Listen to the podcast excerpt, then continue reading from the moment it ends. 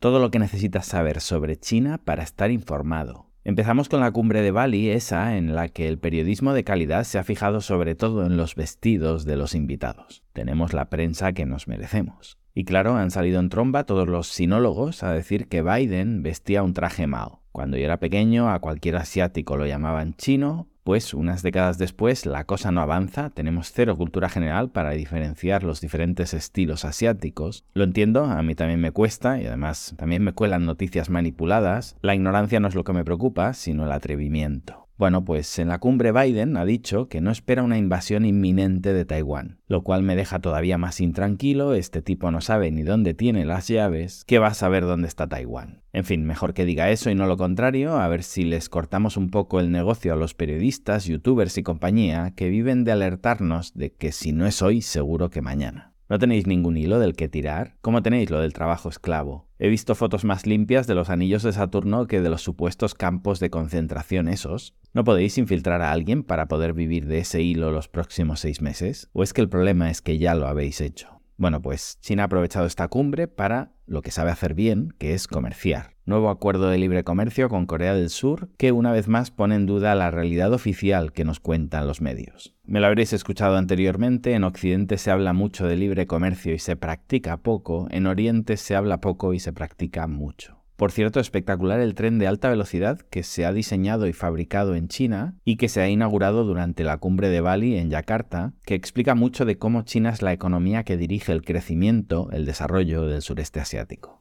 Para completar el tema Taiwán, un general norteamericano dice que China no va a tener capacidad militar para invadir Taiwán en el futuro cercano. Como no ha funcionado decir que la cosa era inminente, cambiamos de estrategia y ahora nos reímos de ellos a ver si así se ofenden y atacan. No, así es como reaccionaría un adolescente emocional con carencias afectivas, así es como reaccionaría usted.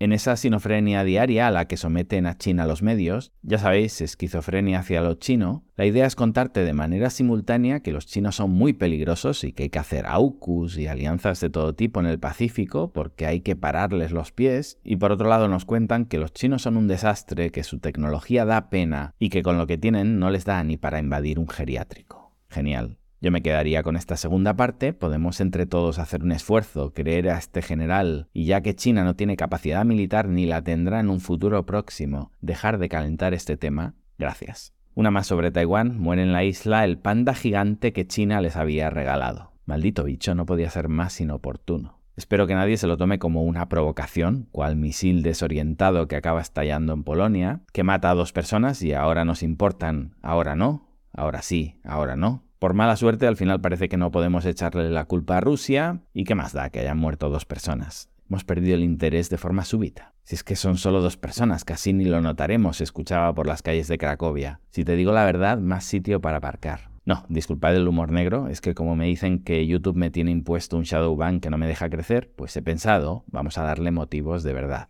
No, volviendo a la crónica del panda, parece que se ha muerto de pena. Pena porque sus padres y sus padres adoptivos, esos que tuvieron la cortesía de regalarlo en señal de amistad, no sean capaces de reconciliarse pacíficamente. Más, China está en una carrera para enriquecerse antes de envejecerse. Una frase que escucho a menudo y me repitió otro experto en China hace unos días, suele ir unida a lo de que China ha caído en la trampa de país de ingresos medios. Es curioso, seguidme en esta maravillosa estrategia, acusamos a China de contaminar mucho menos, muchísimo menos de lo que contaminamos los occidentales para enriquecernos, los obligamos a utilizar sistemas mucho menos eficientes desde el punto de vista económico para ser más respetuosos con el planeta. Cuando nosotros no nos enriquecimos así, nos enriquecimos contaminando al máximo y luego, una vez presionamos, amenazamos y conseguimos que China vire a una economía sostenible medioambientalmente que detiene radicalmente su crecimiento, acusamos a China de no crecer al nivel que crecíamos nosotros cuando destrozábamos el planeta sin que nadie nos acusara de nada. La hipocresía del mundo occidental no dejará jamás de sorprenderme.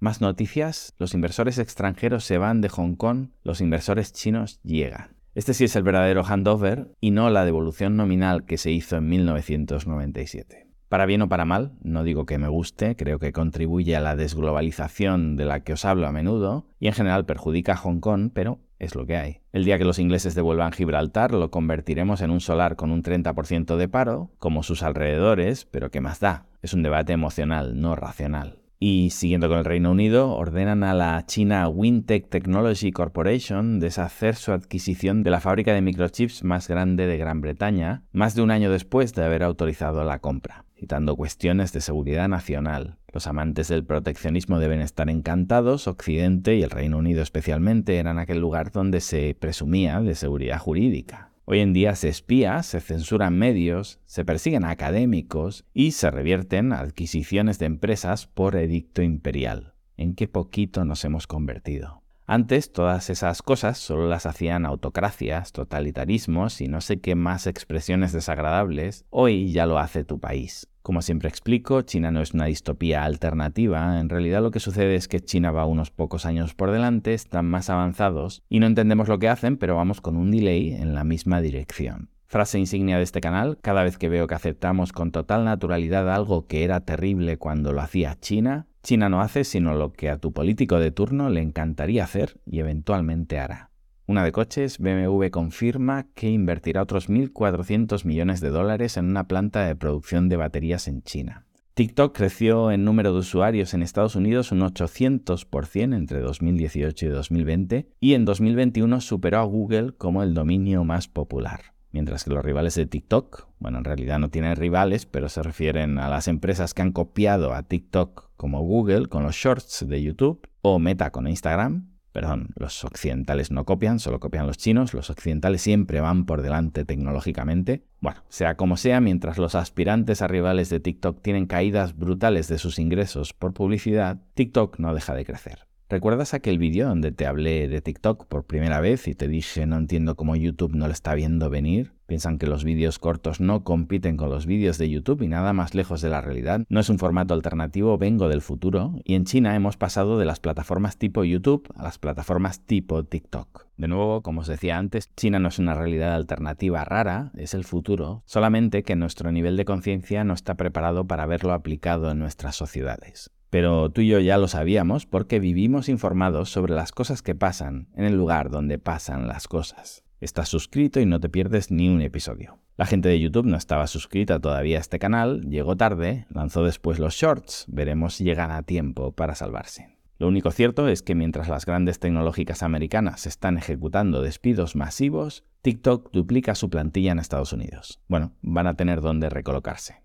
Me hace gracia que nos preocupe ver a una ejecutiva de Twitter durmiendo en la oficina, o por Dios, qué malos Musk, este es el capitalismo que se nos viene, no, ojalá fuera el capitalismo que se nos viniera. Esta chica cobra 400.000 dólares al año más variables y decide encantadísima pasar por el aro en una sociedad sin desempleo como la americana. Me alucina cómo nos preocupa siempre lo mal que viven los americanos o los chinos cuando estamos a años luz de ellos. Preocúpate por la cajera de tu supermercado de referencia o por el parado que soñaría con poder quitarle ese trabajo con el que apenas llega a los mil euros. Esa es la realidad que te rodea. Me recuerda aquella frase que me dijeron una vez y que he comentado ya en el canal, algún día los chinos querrán vivir como nosotros. ¿De verdad? ¿Un mileurista que no se puede ir de casa hasta los 35? Si les aseguraras eso a los chinos por ley, habría suicidios más no le impongamos nuestro techo al resto, por favor. Ningún chino se quedaría en casa con una paguita. Saldrían a buscar otro empleo para tener doble ingreso. Porque son trabajadores, porque son ambiciosos y porque pensarían que en cualquier momento se la pueden quitar porque un Estado que regala dinero es a la larga insostenible.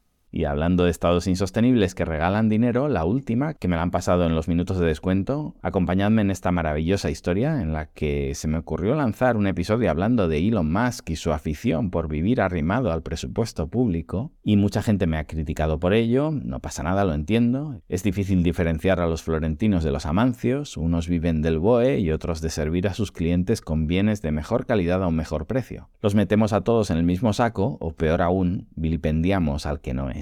Bueno, pues Musk es el equivalente occidental de ese concepto que tantos destaco sobre China, la exitocracia. No evaluamos el mérito, vemos el éxito y de ahí deducimos el mérito. La verdad es que para vivir del presupuesto público tanto tiempo y de tantos países hay que tener mucho mérito. Y lo digo porque en China ha conseguido lo mismo. A veces se habla de China como si su capitalismo de amigotes no fuera igual que la derecha más rancia de cada país. Es exactamente igual y Musk es la prueba. Bueno, pues Ahora llega Trump, la gran apuesta de Musk para conseguir que la NASA le externalice más porcentaje de su negocio, y dice literalmente, y atentos aquí, Cuando Elon Musk vino a la Casa Blanca pidiéndome ayuda para todos sus innumerables proyectos subvencionados, ya sean coches eléctricos que no circulan lo suficiente, coches sin conductor que se estrellan o cohetes a ninguna parte, sin cuyas subvenciones no valdrían nada, y diciéndome que era un gran fan de Trump y republicano, podría haberle dicho ponte de rodillas y suplica, y lo hubiera hecho.